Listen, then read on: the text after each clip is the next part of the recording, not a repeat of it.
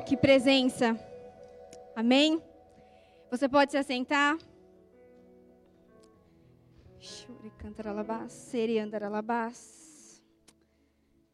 Jesus. Glória a Deus, querido. Que alegria estar aqui. Eu não sei você, mas eu sinto fortemente a presença do nosso amado Jesus nesse lugar. O Senhor quer tocar a nossa vida ainda mais nessa noite. Amém? Eu já quero começar essa noite para compartilhar a palavra de Deus no seu coração lá em Salmos. Então você vai abrir com muita alegria. Salmos 63, do 1 ao 3. Uh! Eu já quero iniciar essa noite com essa palavra. Deixa eu abrir aqui na minha. E diz assim: Ó oh Deus, tu és o meu Deus, e eu te busco intensamente. A minha alma tem sede de ti, e todo o meu ser anseia por ti. Numa terra seca e exausta, sem água Quero contemplar-te no santuário e avistar-te o teu poder e a tua glória, o teu amor. Olha essa declaração. É melhor do que a vida, por isso os meus lábios te exaltarão. Eu não sei você, mas eu faço dessa essa palavra a minha oração. A minha alma tem sede de ti. A minha alma anseia pela presença de do Deus vivo. Estar na presença de Deus é a melhor coisa. E a mensagem que eu quero compartilhar com você hoje, eu botei o tema de apaixonados jogado aos seus pés. Para quem né, mais velho já vai entender um trocadilho aí. E antes da gente começar, eu quero fazer uma oração. Então eu quero que você feche os seus olhos nessa hora. Todos. E eu quero que você pense em Jesus agora. Pense no amor que Jesus tem por você. Saiba que Jesus te ama.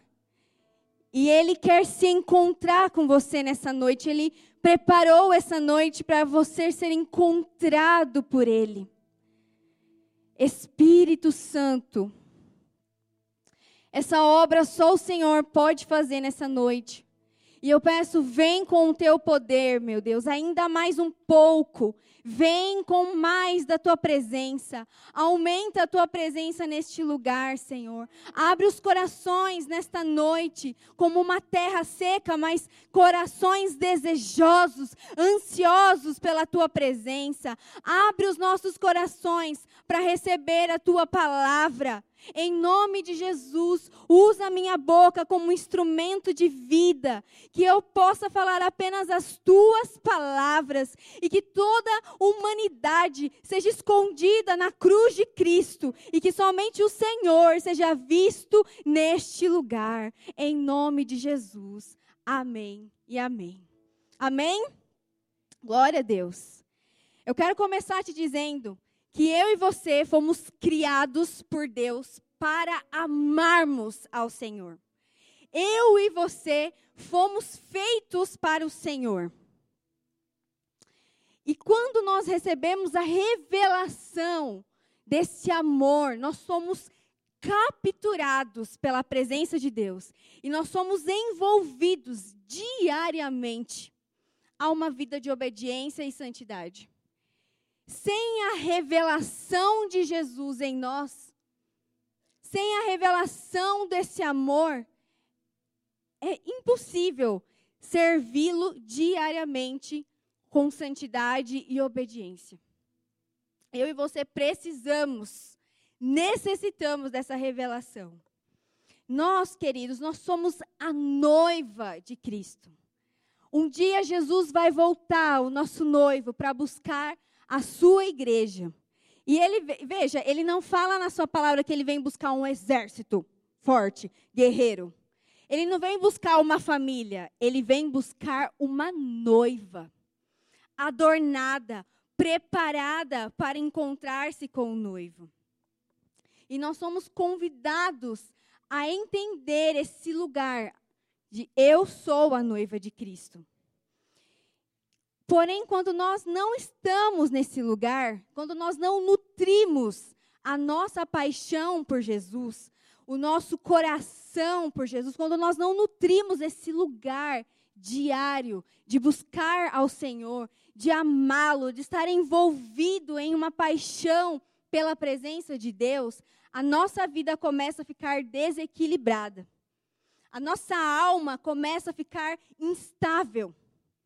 É por isso que um dia a gente está lá em cima, outro dia a gente está lá embaixo. Porque nós não nutrimos esse lugar de paixão.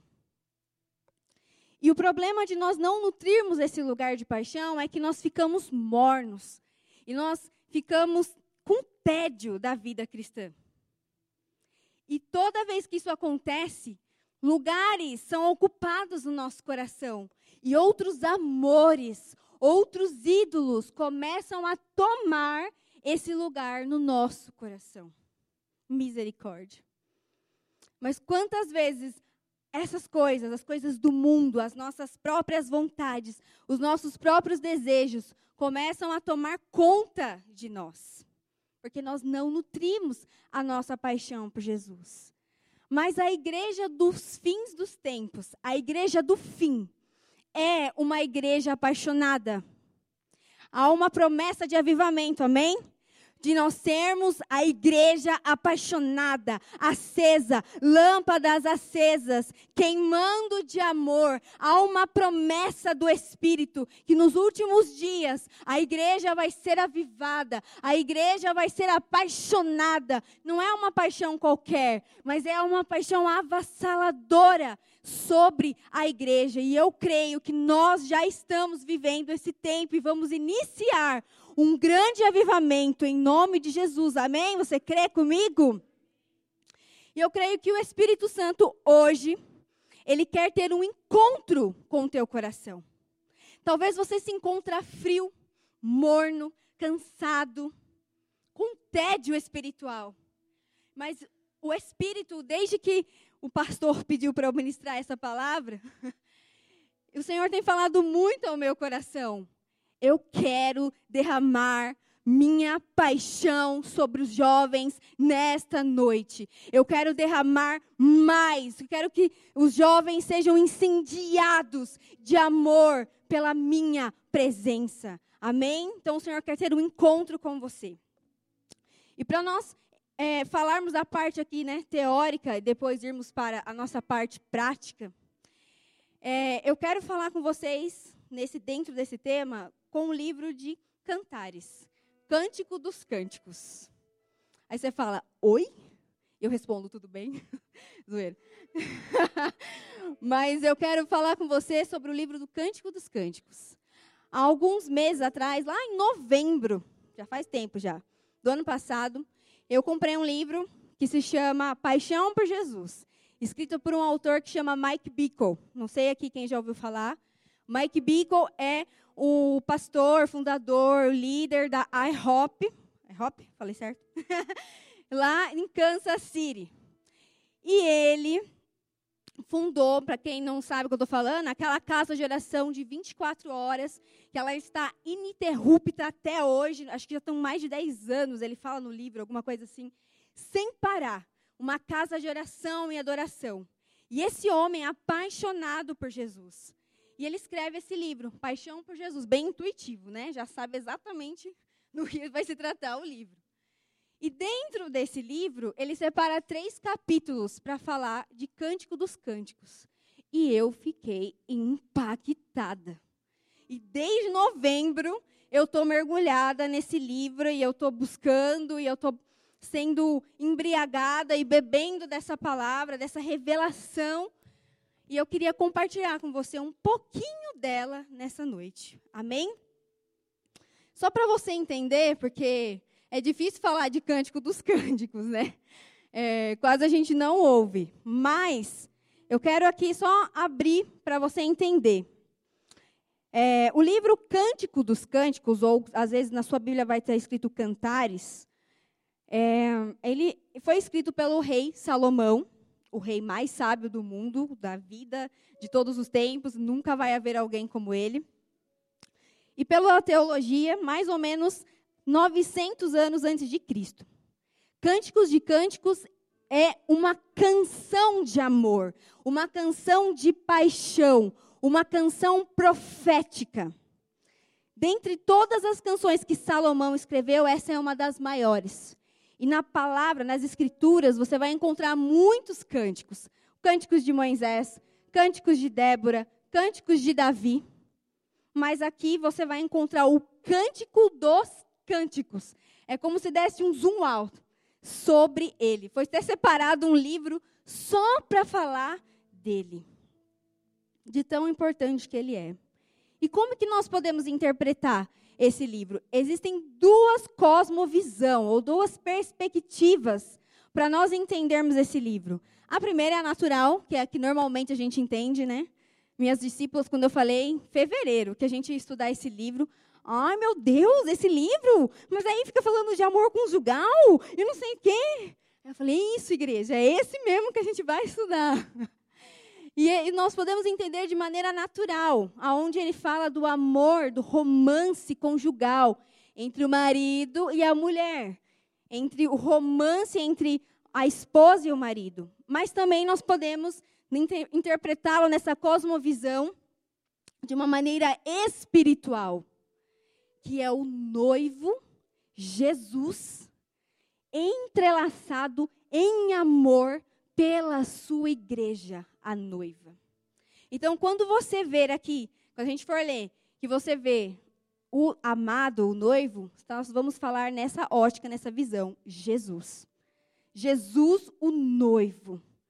E a sulamita, que é a noiva de cânticos, somos nós, a igreja, a noiva de Jesus. Amém?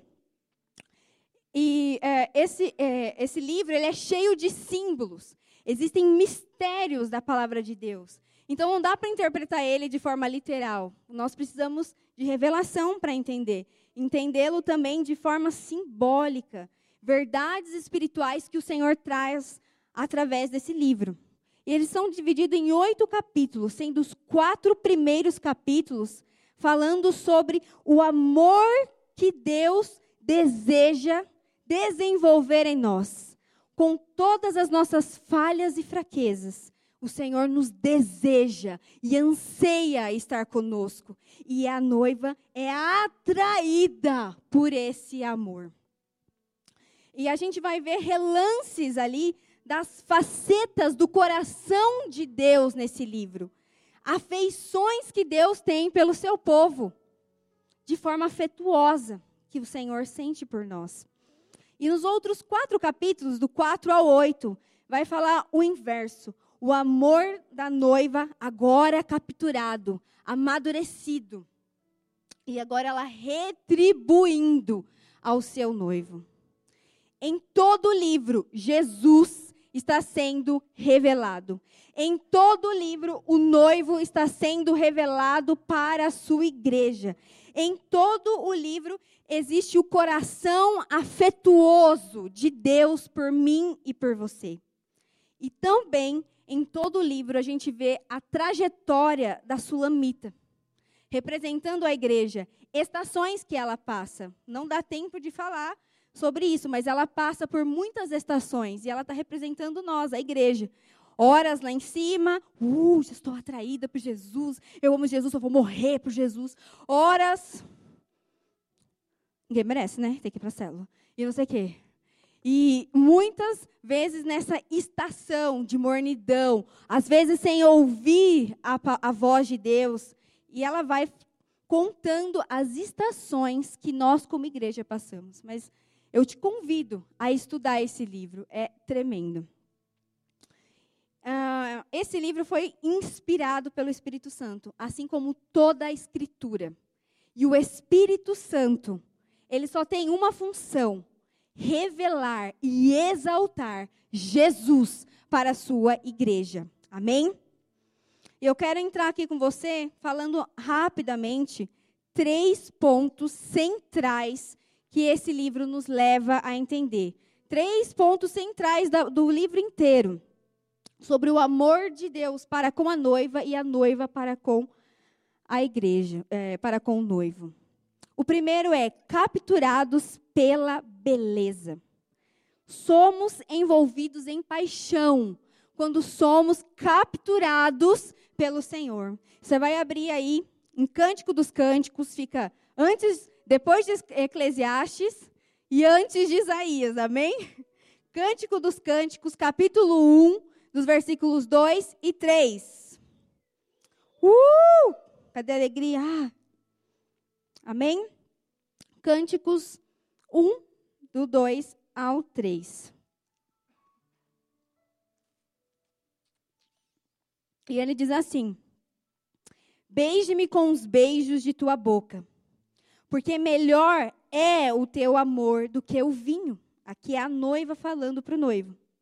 Suave é o aroma dos teus ungüentos, e como unguento derramado é o teu amor, o teu nome. Por isso as donzelas te amam. Eu estou lendo aqui na RA, por isso é um pouquinho diferente. Aqui a gente vê a noiva sendo atraída pela presença. Essa noiva ela está sendo atraída por ele. Ela o vê, ela vê o rei, ela vê o noivo e ela começa a ser atraída. E ela começa a declarar essas palavras: Beije-me com um beijo da tua boca, porque é melhor o teu amor do que o vinho. Olha o que ela está dizendo. O teu amor, Jesus, estar envolvida em teu amor é melhor do que os prazeres dessa terra. Estar envolvida contigo, sentir a tua presença, estar mergulhada em ti é melhor do que as coisas deste mundo, do que os vinhos, do que os prazeres que essa terra pode oferecer. E aí ela vem e ela fala: Beije-me com os beijos da tua boca. O que significa? o beijo da boca. O que, que sai da nossa boca? Palavras. E ela está falando aqui de sermos, é um clamor por Cristo, nessa linguagem figurativa. Beije-me com o beijo das tuas palavras. Beije-me com o beijo da tua intimidade que a palavra de Deus gera em nós. À medida que nós lemos a palavra, nós somos impactados pela palavra de Deus. E a palavra de Deus começa a entrar dentro de nós. E nós começamos a desejar essa intimidade. Sabe, às vezes no meu horário de serviço, eu tenho uma hora de almoço, eu saio, o Fábio que me ensinou isso, desde o ano passado. E eu saio, fico nem que 20 minutos, nem 15, com a minha Bíblia, aqueles crentes botam a Bíblia mesmo do braço na hora do, no trabalho e eu levo mesmo, essa grandona mesmo, já aproveito para evangelizar. E eu levo ela ali e eu desço, tem uma árvore lá, e eu desço fico debaixo da árvore. E ali eu começo a ler a palavra. Meu Deus, como o Senhor ministra o meu coração naqueles pequenos momentos, 20, 30 minutos. A palavra de Deus está beijando o meu espírito ela está intimamente me ligando ao Senhor. E quando a palavra de Deus me limpa, quando a palavra, eu leio a palavra, ela me limpa, ela me cura, ela me restaura. Ela traz algo novo dentro de mim. E eu começo a manter essa chama ativa pela presença de Deus. E os outros amores do meu coração vão sendo botados em segundo plano. Queridos, está aqui. É só você parar um pouco para sentar e ouvir a voz do seu Senhor que tanto te deseja. E aí ele continua aqui dizendo, no, no versículo 2: Suave é o aroma dos teus ungüentos. Essa noiva, ela está falando assim: Jesus, você é muito lindo, o Senhor é belo, há uma perfeição quando eu te vejo. O Senhor é, é maravilhoso, ela começa a ver a beleza que há nele. E um aroma suave começa a subir, ela sente o aroma do noivo. E ela está totalmente impactada, atraída, embriagada, porque ela está vendo o noivo. Isso é maravilhoso. Isso se torna irresistível. Na, ver, na versão RA, ela até fala, na RA não, na NVI, no final dela, não é à toa que eles te amam. Sabe quando você fala assim? Ah, mas não é à toa, né, que aconteceu isso, isso, isso. Mas não é à toa que fulano é assim. É isso que está falando. Não é à toa que eles te amam de tão maravilhoso e perfeito e deslumbrante que é olhar para Ele. Uau! Eu fico, eu quero ver Jesus, eu quero estar com Ele, de tão apaixonada que nós ficamos quando nós temos essa revelação. Agora eu quero pular com você lá em Cânticos, no capítulo 8. A gente viu aqui a noiva atraída no seu começo da sua jornada. Nós vamos ler Cânticos, capítulo 8, versículo 6 e 7 na parte A, somente o 7 na parte A. E diz assim: Põe-me como um selo sobre o teu coração como um selo sobre o teu braço, porque o amor é forte como a morte, duro como a sepultura. O ciúme, as suas brasas, são brasas de fogo e são veemente labaredas. E olha isso, as muitas águas não poderiam apagar o amor e nem os rios afogá-los. Uau! Aqui é o ápice do amor da noiva pelo noivo, já madura, já uma noiva já mais madura com o Senhor, mas caminhando numa jornada com Ele. E ela faz essas declarações: Senhor, coloque como um selo, como uma marca sobre o meu coração, marca o meu espírito, marca a mim com a tua presença. E ela começa a declarar: porque o teu amor, Senhor, é mais forte que a morte. É, o que ela está querendo dizer é que nada pode separá-la do amor de Jesus. Nada pode separá-la do amor de Deus. Nada, nem a morte é tão poderosa para afastá-la. E ela fala que é como chamas de fogo. Por isso que a gente fala, deixa queimar, queime meu coração. É como o amor de Jesus, o amor de Deus por nós é, é como labaredas de fogo, como brasas queimando dentro de nós. Se o seu coração ainda não queimou por Jesus, Jesus está te convidando hoje para queimar dentro de você.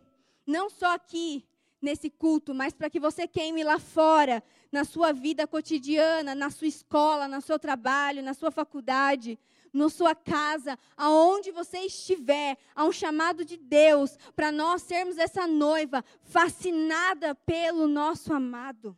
Amém? E ela vai falando que as muitas águas não podem apagar esse amor. E aí, é, eu me lembrei da Eva.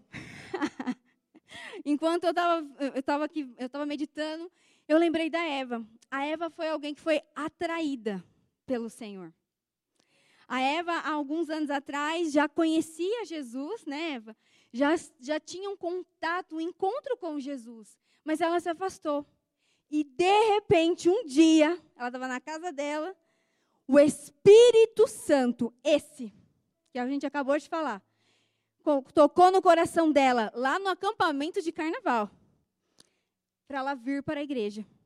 E ela veio sozinha, atraída, atraída pelo noivo, atraída pela presença. E agora ela está aqui, já está até no ministério já. Aleluia. Que ela permaneça em nome de Jesus até o fim. E assim é o nosso coração, atraído pela presença do noivo. E essa é uma verdade que nós precisamos desbloquear no nosso coração. O segundo ponto é Cristo revelado. Eu quero que você abra em Cânticos, um pouquinho mais para frente, 4, 1. Nós vamos ler o versículo 1 e o 9. Uh! Eu não dou nem oportunidade, né? E diz assim: agora é o noivo dizendo para a noiva: Como és formosa, querida minha, como és formosa. Olha o que o noivo fala para a noiva arrebatastes o meu coração. o noivo é arrebatado, o coração do noivo é arrebatado pela noiva. Já imaginou? Jesus com o coração arrebatado por você? E ele fala, minha irmã. E ela, ele chama nós aqui, minha noiva. Mais uma vez, arrebataste-me o coração com um só dos teus olhares. Sabe quando você vai para a presença dele? Com um só dos teus olhares. Com uma só pérola do teu colar. Você precisa se enxergar como a noiva de Cristo. Você precisa se ver que você é a noiva chamada, desejada do noivo Jesus. E toda noiva, ela tem que conhecer o coração do noivo antes de casar.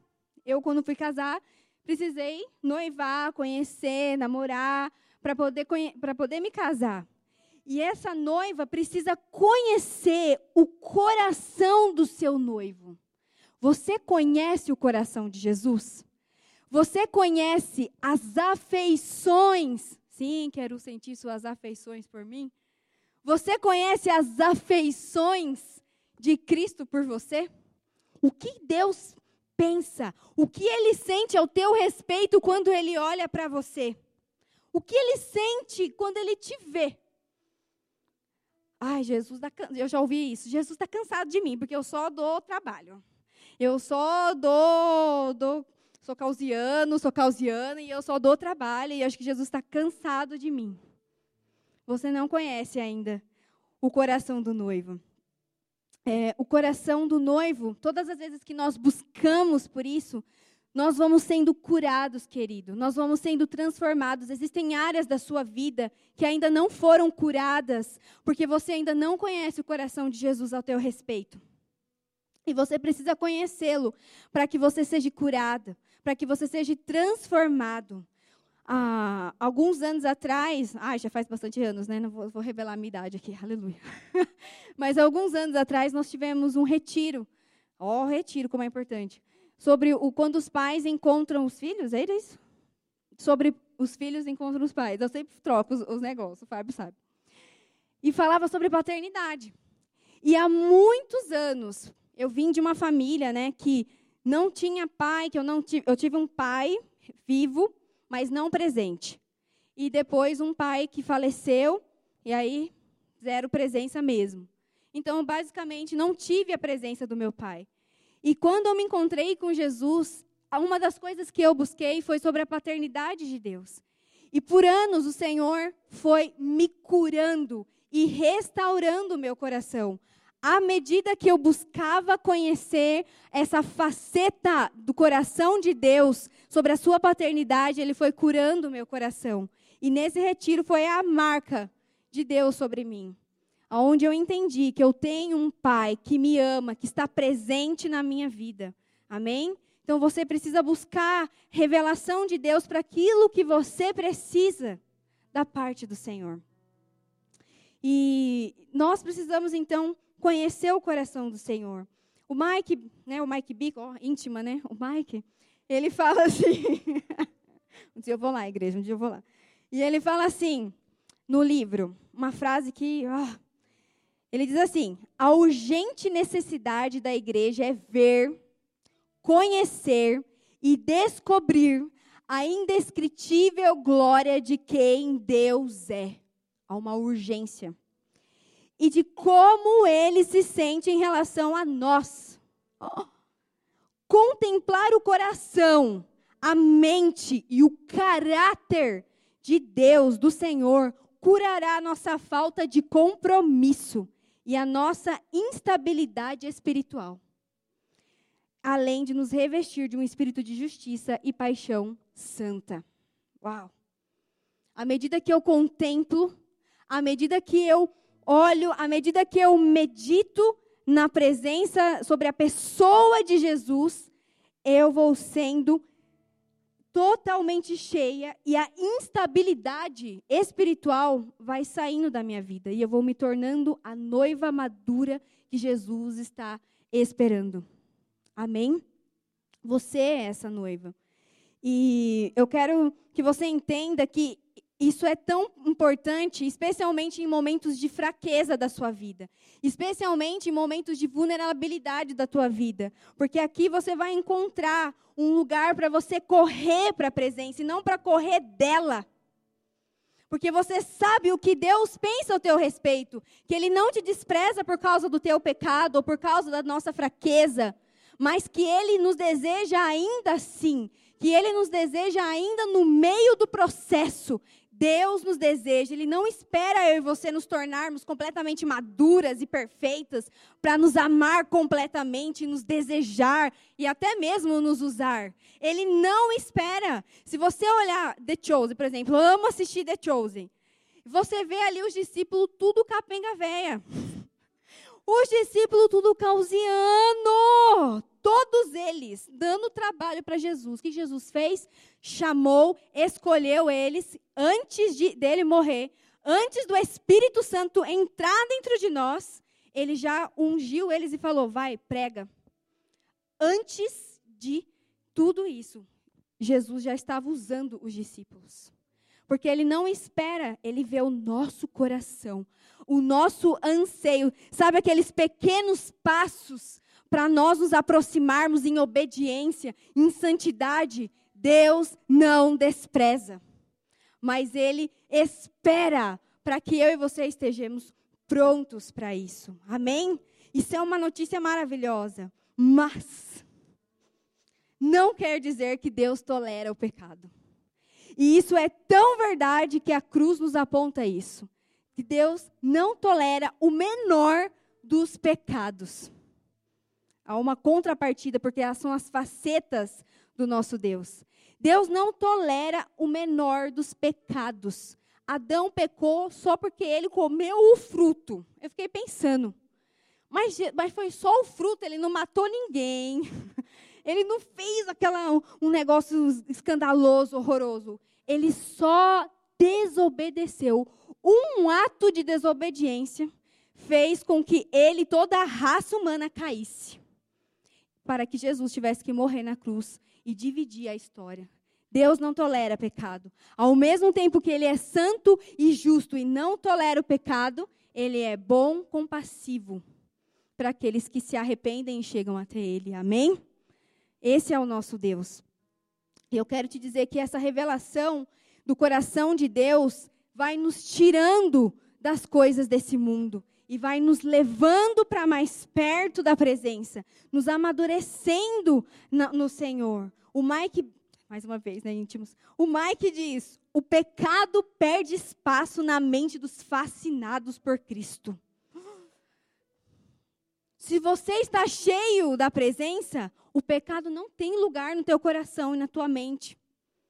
Mas quando você está vazio quando você está vulnerável, quando você não pega na tua Bíblia para ler ela durante a semana, quando você não gasta um tempo na presença de Deus durante a semana, você está vulnerável ao pecado. Mas quando você está cheio, você se torna um fascinado e o pecado não tem poder sobre eu e você. Amém? Porque Cristo disse isso, que não há mais condenação sobre mim e você. Nós somos livres, Ele nos fez para sermos livres, para andarmos em novidade de vida e não presos ao pecado, mas livres em Jesus, sem condenação, sabendo que essa vida aqui é passageira e que nós temos uma eternidade à frente de nós, nos aguardando, nos esperando. Você vai morrer, eu também um dia. Mas você é um ser eterno. E existe uma eternidade te esperando. Não é só o que você está vendo aqui. O que você vê aqui é isso. A eternidade é imensa, ela não tem fim. E nós vamos passar ela com Jesus, amém? Porque nós somos essa noiva. E o último ponto é: somos sua herança. Nós fomos feitos herdeiros com Cristo, amém? Quando nós aceitamos Jesus como Senhor Salvador das nossas vidas, por causa de Jesus, nós agora somos filhos e nós temos uma herança em Jesus. E fomos feitos cordeiro com Cristo, não fomos? Então a gente tem uma herança. Mas eu quero te dizer, você e eu, como igreja de Cristo, somos a herança de Jesus. A noiva de Jesus é a herança que ele vai vir buscar um dia. Você é herança de alguém. O que você está fazendo com a herança de Cristo? O que você e eu estamos fazendo com a herança de Jesus? Que lugares você está expondo a herança de Jesus? Que lugares que você tem levado a herança de Cristo? O que você tem feito com ela? Você é a herança. E porque somos a herança, precisamos estar adornados, preparados para o Senhor. É, eu quero te dar só um, um simples exemplo. Séries. O que você está se alimentando quando você assiste uma série? Eu, no auge da minha idade, ainda amo assistir, quando não tem nada para fazer, umas séries bobinhas de adolescente. e eu boto lá, quando o Fábio não está, né? Lógico. E eu, às vezes, coloco para dormir, porque é, esse é o momento, né? Dormir. E eu coloco lá alguma coisa ou outra. Meu Jesus Cristo, não está dando para assistir mais nada. Eu não sei se você percebe isso, mas você coloca lá eu, eu, é totalmente contrário à palavra. Eu falo, mas como é que pode? E eu fico brigando com a TV. E um dia o Fábio chegou e me pegou lá assistindo, né? A, a, a, a série, tinha uma cena Y lá. E aí ele, Jace, que que é isso? Que crente que tu é? Assistindo isso daí. Eu não estava nem tchum para a série, mas aquilo estava passando. Então aquilo estava alimentando de alguma forma meu subconsciente, minha alma, de alguma forma. E eu até fiquei brava, né? Ai, nada a ver, não sei o que, não sei o que. Ó, nada a ver, nada a ver, nada a ver. Vai, vai com essa. E aí, passou alguns dias, o Espírito Santo falou para mim, e aí? Então você fala comigo assim, né? E aí, querida? Não estou entendendo. Por que você está expondo seus olhos a isso? Que, que você está comendo disso? E aí eu falei, amém, Senhor. O Senhor falou, usou a vida do meu marido. Glória a Deus, tenha um marido de Deus. Amém, igreja? Porque Deus usa a vida deles para nos discipular também. E aquilo mexeu no meu coração, eu abandonei aquilo lá de assistir, assim como comecei a separar inúmeras séries. Aí comecei a assistir séries mais chongas possível. Aí o Fábio fica brava comigo, porque eu fico assistindo as séries mais chongas que existe, porque não tem nada, não passa nada, é só história besta. Mas porque é um tempo livre que eu tenho, porque todos nós aqui assistimos séries, todo mundo aqui vai no cinema, todo mundo aqui tem uma vida normal. Mas, diante da vida normal, eu não posso esquecer que eu sou a noiva de Jesus. Amém? E como a noiva de Jesus, eu fui chamada para ser santa separada por Deus. Olha o que o amado diz, esse é o último versículo que a gente vai ler. O amado diz lá em Cânticos, aí mesmo, 4,12. A gente vai ler o versículo 12. O amado nos chama de jardim fechado. Ele fala assim: Jardim fechado és tu, minha irmã, minha noiva, manancial recluso, fonte selada. Você foi chamado, chamada para ser um jardim fechado, um lugar exclusivo do Senhor. Eu tive a oportunidade de, na, de visitar a França e ali ver jardins que os reis, só os reis entravam. A, a grandiosidade que era aquilo era só do rei. Os plebeus, não tinham acesso àquilo. Naquela época, lá nos medievais e tal. Só o rei tinha acesso àquele jardim. E aqui ele está falando: nós somos esse jardim fechado, acessado exclusivamente pelo Rei Jesus. E ele fala: somos fonte selada. Quem bebe de você é só Jesus. Você é um lugar exclusivo. Jesus quer fazer de você esse lugar exclusivo da presença dele. Amém? E para a gente finalizar, o, pode subir o louvor? Só para a gente finalizar aqui, eu quero te dizer que a mensagem do Cântico dos Cânticos é uma mensagem que o noivo deseja repartir no nosso coração. Ele deseja nos tornar uma igreja apaixonada, uma noiva apaixonada por Ele, pela Sua presença. E à medida que eu sou que eu recebo, que eu sou capturada por essa presença, eu devolvo esse amor para o Senhor. E automaticamente eu começo a servir. Eu estou tão cheia que eu começo a transbordar. E ir na célula já não se torna mais um fardo. Ser líder não se torna mais um fardo.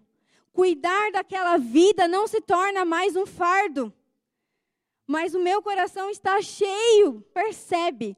Quando você busca o Senhor mais do que outros dias, não fica mais fácil fazer certas coisas para Deus? Jesus quer fazer isso com você diariamente, todos os dias, amém? A igreja precisa se tornar essa noiva, ser totalmente capturada pelo Senhor, passar a amá-lo com todo o coração, para que todos os rivais, todos os ídolos sejam derrubados do meu e do seu coração. Jesus quer fazer isso comigo e com você nessa noite. A igreja do fim, galera, é uma igreja avivada, com paixão santa. Jesus, na sua escritura, descreve a última geração. A última geração é uma geração que é cheia de amargura, vaidade, sem lei, né? Pode tudo, sem lei, pervertida em todos os âmbitos, sexualmente, moralmente, com um coração esfriado. Parece com alguma coisa que você vê por aí?